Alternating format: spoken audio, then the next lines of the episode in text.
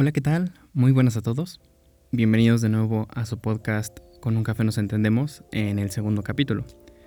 Antes de comenzar quisiera darles las gracias por el apoyo que ha tenido el primer capítulo y pues trataremos de seguir así. El tema de esta semana trata de nosotros los humanos. Es un tema profundo sobre cómo hemos adaptado nuestra forma de confiar en las personas y cómo la tecnología ha llegado a formar parte de nuestra vida y de nuestras relaciones. No nos quedemos con la duda, así que vamos a preparar un café y comencemos.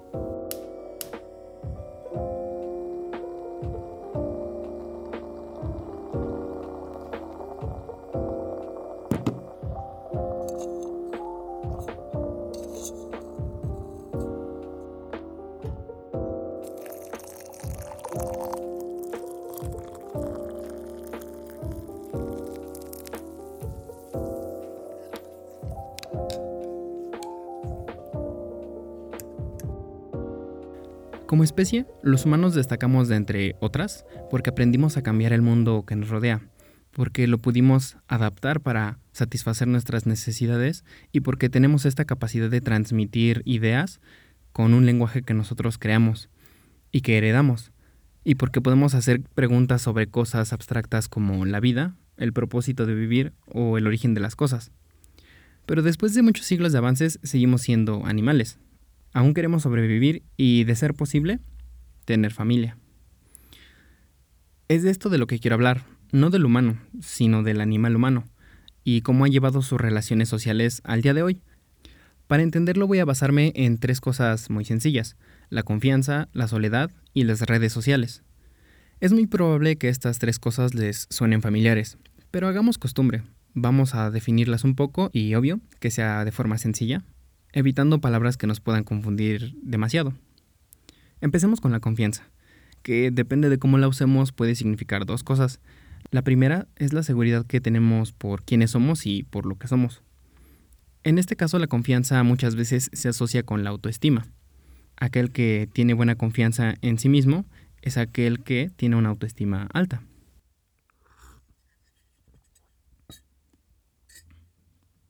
La segunda cosa que puede significar es la seguridad que le damos a ciertas personas o algunos grupos, de abrirnos con ellos y contarles cosas privadas o los sentimientos que tenemos, porque sabemos que estas personas no van a torcer o a romper nuestra confianza. Pero esto es importante, para que las personas se ganen nuestra confianza se necesita tiempo y méritos, es decir, pequeñas acciones que nos demuestren que no son malas personas, por decirlo de alguna forma, y que sí se preocupan por nosotros. Luego, ¿qué es la soledad? La soledad también puede verse de dos formas. Por ejemplo, es distinto sentirse solo a estar realmente solo. Estar realmente solo no es siempre malo. Hay muchos monjes en las culturas asiáticas que practican aislarse para encontrar iluminación o paz. Pero el sentirte solo significa que tú, a pesar de que estés rodeado de familiares o amigos, te sientes lejos de ellos, y este sentimiento, hay que decirlo, es individual y no siempre es la realidad. Cuando hablamos de soledad, muchas veces se cree que solo le pasa a las personas con habilidades para socializar muy bajas, es decir, aquellos que son muy tímidos o introvertidos. Pero hay estudios que han demostrado que no importa si eres introvertido o extrovertido. Al final, esto no influye en si te llegas a sentir solo. De hecho, la soledad nos puede afectar a todos, y no importa qué tan famoso, qué tan poderoso, qué tan guapo o inteligente seas. Incluso si tienes una personalidad muy carismática.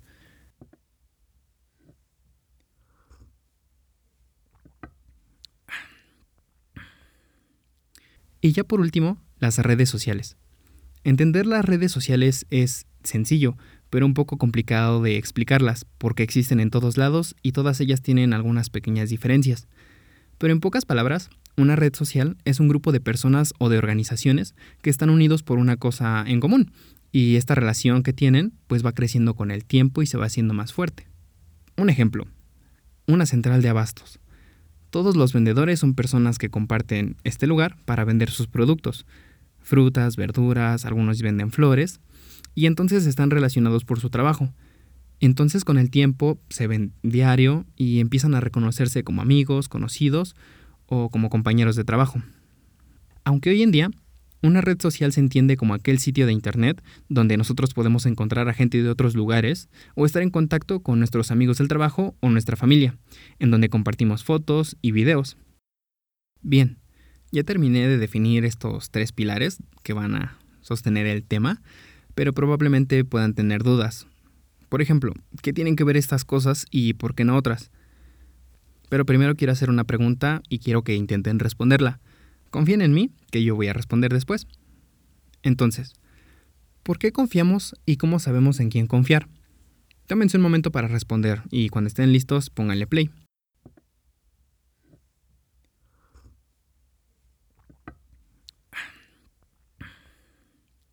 Listo. ¿Fue difícil? Para entender por qué confiamos, tenemos que ver cómo sobrevivimos en el pasado, hace unos más o menos 200.000 años. En ese entonces era muy fácil ser comida de otro depredador, más conectado con el entorno. Además, nuestros antepasados entendieron que cazar, recolectar o cuidar a los más pequeños era más sencillo en grupos. Al final, la selección natural hizo su trabajo y demostró que estar en grupo significaba una mayor probabilidad de sobrevivir, al menos para los humanos. Imaginemos que estamos viviendo en esa época y que hay un bebé por nacer en la manada.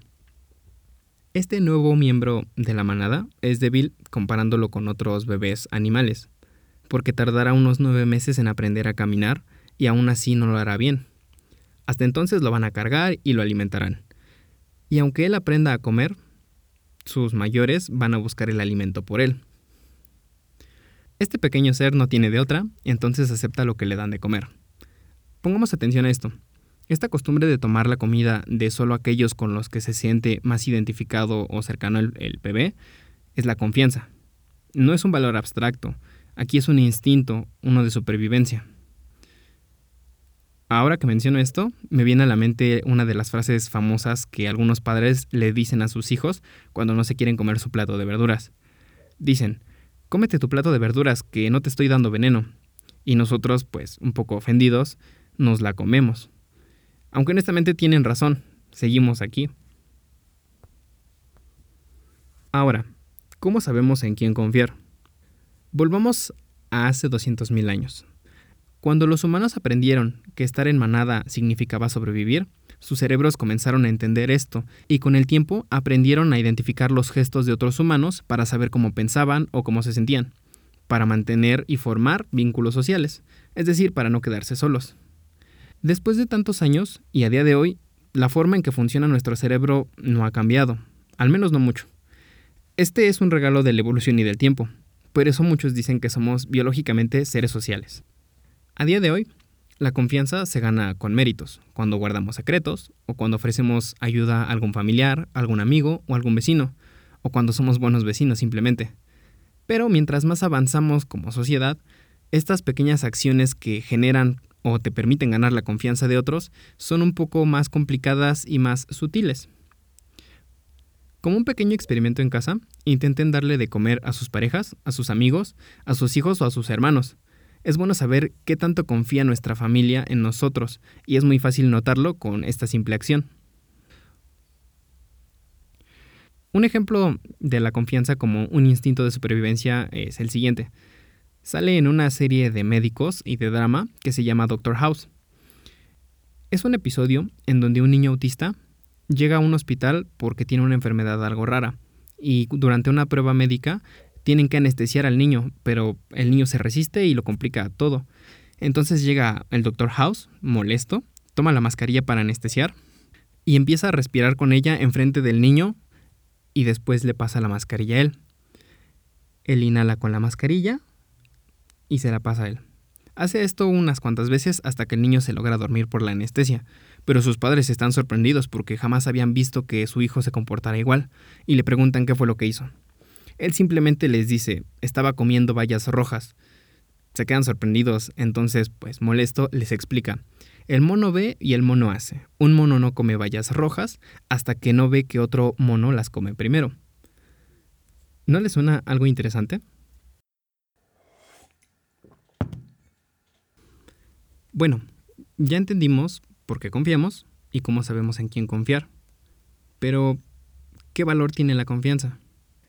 En las primeras sociedades, cuando un miembro del grupo cometía una falta o un delito, era juzgado por el clan y dependiendo del delito era juzgado con el exilio o la muerte. El exilio era considerado el segundo peor castigo después de la muerte, porque se sabía que estar solo significaba la muerte en el mundo. ¿Por qué parecía así? Cuando nuestro cerebro entendió que debíamos estar juntos para sobrevivir, también creó una alerta para decirnos que estamos siendo rechazados. Y el rechazo duele, la soledad duele. Algunos de los que eran castigados con el exilio, al sentir este dolor por el rechazo, cambiaban su comportamiento y podían volver a su grupo.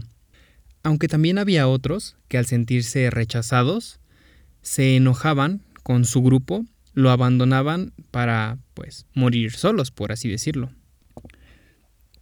Pero esto funcionaba antes. ¿Cómo funcionan nuestras sociedades ahora?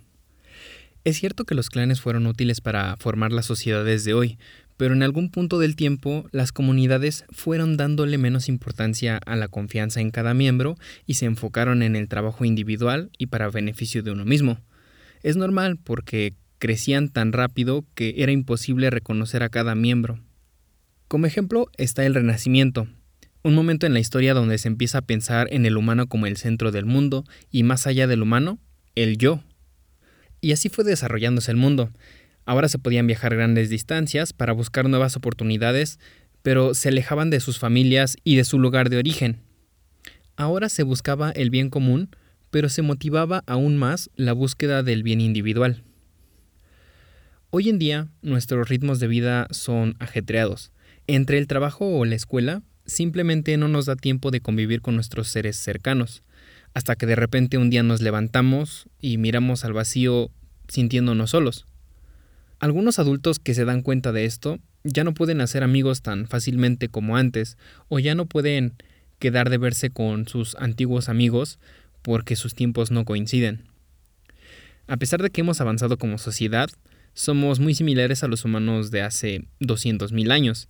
Aún queremos compañía y pertenecer a un grupo, la llegada del Internet, del entretenimiento en línea y de las redes sociales digitales llegaron como una solución temporal a este problema, pero no definitiva porque aún necesitamos compañía. Es cierto que las redes sociales digitales te permiten cortar las distancias entre tus seres queridos o saber lo que hacen y en dónde trabajan. Pero ¿por qué estos lugares se volvieron tan populares y en algunos casos tan adictivos? A veces no tenemos grupos a los cuales pertenecer o en donde podamos ser reconocidos. Y es ahí donde las redes sociales entran, porque nos permiten tener la sensación de pertenencia. Nos empiezan a importar los likes, las reproducciones de los videos y los comentarios que nos dejan otras personas. Gente que probablemente no conozcamos o jamás conoceremos. Pero el saber que alguien reaccionó a nuestros pensamientos o a nuestros videos alivia ese sentimiento de soledad. ¿Cuántas veces no hemos publicado algo que parece generar controversia, que genera opiniones variadas, solo porque queremos ver una reacción de alguien? Claramente, esto no aplica a todos, pero que alguien se tome el tiempo de comentar o reaccionar a nuestras publicaciones nos genera este sentimiento de aceptación, que simplemente es adictivo. Además, las redes sociales generan un sentimiento de libertad al hablar de temas que no podríamos hablar en casa o en el trabajo. Todo suena muy bien y muy lindo. ¿O acaso tiene consecuencias? Es cierto que estas redes sociales llegaron a nosotros como una nueva forma de comunicación instantánea. Nos ofrecen un mundo a cambio de, pues, nuestra información personal. Y es cierto, podemos falsificar un poco nuestro nombre, nuestra foto de perfil o el lugar donde vivimos, pero aún así seguimos compartiendo nuestras fotos personales o compartimos sentimientos que en público no siempre diríamos y hasta publicamos sin miedo los lugares donde trabajamos, donde vivimos o los lugares por los que paseamos. Podemos agregar a todo esto la comunidad joven, los adolescentes. Como adolescentes cualquier cosa nos impresiona y para impresionar a la gente haríamos cualquier cosa sin pensarlo mucho. En las redes sociales compartimos tanto de nosotros que a veces no medimos las vulnerabilidades que puedan tener, ni por qué son gratuitas. En realidad es que son gratuitas porque el producto somos nosotros, que se oferta a las grandes empresas de anuncios. De ahí sale el dinero que nosotros no pagamos por usar la aplicación. Tal vez esto les suene muy extremo, pero quisiera que pensaran en cuántas veces han estado viendo el video de algún producto. Digamos que ustedes quieren comprar un nuevo celular. Y al cambiar de una aplicación a otra, de repente empiezan a salir anuncios de promociones y de planes de telefonía celular. ¿Brujería? En realidad no. Son algoritmos que crearon para identificar mediante la actividad que tienes en tus redes sociales aquellos productos que te podrían gustar o que te interesan. Y estos algoritmos son tan precisos que parece que te espían de cerca. En realidad lo hacen y no te das cuenta. O no le das importancia. Volvamos a la pregunta de inicio. ¿Por qué decidí hablar de estos tres temas? A decir verdad, durante las últimas décadas se ha registrado un número cada vez más alto de personas que se sienten solas. Algunas encuestas en Estados Unidos y el Reino Unido muestran que alrededor de un 20% se sienten con frecuencia solas, sin compañía. En el periódico Forbes se habla de un estudio sobre la soledad en los millennials, y es alarmante saber que un 42% de las mujeres catalogadas como millennials tienen más miedo de la soledad que de un diagnóstico de cáncer. Estos números sin duda son alarmantes, pero las causas son muy sencillas. Pasamos mucho menos tiempo con nuestros amigos o con nuestra familia por los horarios de trabajo largos y porque al llegar a nuestra casa preferimos descansar y ver Netflix, jugar a videojuegos hasta sentirnos cansados para luego irnos a descansar y al día siguiente comenzar la nueva rutina.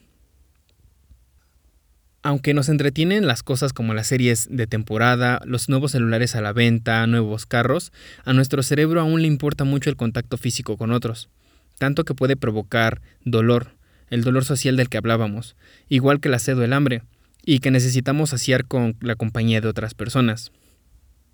Un artículo de la HRSA de Estados Unidos menciona que la soledad es igualmente dañina a fumar 15 cigarros al día, y este problema se presenta muy seguido en los días festivos, en los días donde se reúne mucha gente. Vivir solos, estar solteros o divorciados, o no participar en grupos sociales, incluso tener pocos amigos o relaciones muy débiles, son factores de riesgo que incrementan la soledad que se siente, incluso pueden apresurar la muerte. Regresemos con el dolor social. Si este dolor no es atendido, si no le hacemos caso a nuestra falta de relaciones sociales, nuestro cerebro comenzará a entender esta falta de acercamiento a otras personas como una amenaza. Y cuando nos vemos amenazados, entramos en un estado de alerta, de defensa, de preservación contra todo aquello que nos pueda hacer daño. Y entramos en un ciclo que se puede seguir repitiendo, donde nos alejamos de otros, estamos en este modo de defensa que nos intenta proteger del daño, pero no hay ningún daño, porque el cerebro empieza a entender malas acciones de otros o cree que son señales de hostilidad. Esto nos hace alejarnos de otros y volvemos al ciclo. Es difícil salir de ahí porque la persona dentro de este ciclo se sigue sintiendo atacada y, y prefiere alejarse para que no la dañen. ¿Qué puedes hacer si te sientes así? Lo importante es reconocer lo que sientes. Está bien sentirte solo. Como humanos todos podemos experimentarlo, somos seres biológicamente sociales, pero es importante saber que alejarnos nos está haciendo más daño y que es probable que estemos viendo las cosas de otra forma. Pregúntate esto, ¿te estás alejando por miedo a que te lastimen? Cuando conoces a una persona, ¿estás anticipando que no van a ser buenos amigos o piensas que no le vas a agradar? ¿Has pensado que otras personas no te quieren? Intenta darle el beneficio de la duda a estas personas. Intenta volver a contactar con aquellos a los que alejaste. Intenta llamar a un amigo de hace tiempo, o habla con tus vecinos, o simplemente cuéntale a un familiar cómo te sientes. Pero hey, no te precipites. Este no es un proceso sencillo. Tienes que mostrarle a tu mente que no estás siendo atacado. Tienes que ejercitar de nuevo tus relaciones sociales. Si sientes que es demasiado, no te preocupes. Puedes buscar ayuda de un profesional de la salud mental. Y recuerda, buscar ayuda no significa que seas débil significa que tienes el valor de reconocer lo que sientes y de que quieres cambiar y no quieres terminar en un mal lugar. Y bueno amigos, espero les haya gustado el capítulo de esta semana. Si conocen a alguien que tenga un problema similar o que se sienta sola, por favor recomiéndenles este podcast y orientenlos para que busquen ayuda profesional. Háganles saber dentro de lo posible que no están solos. De nuevo, Muchas gracias por estar aquí. Yo me despido, soy Zach Moscati y los espero la siguiente semana con una taza de café y otro tema para entender. Hasta luego.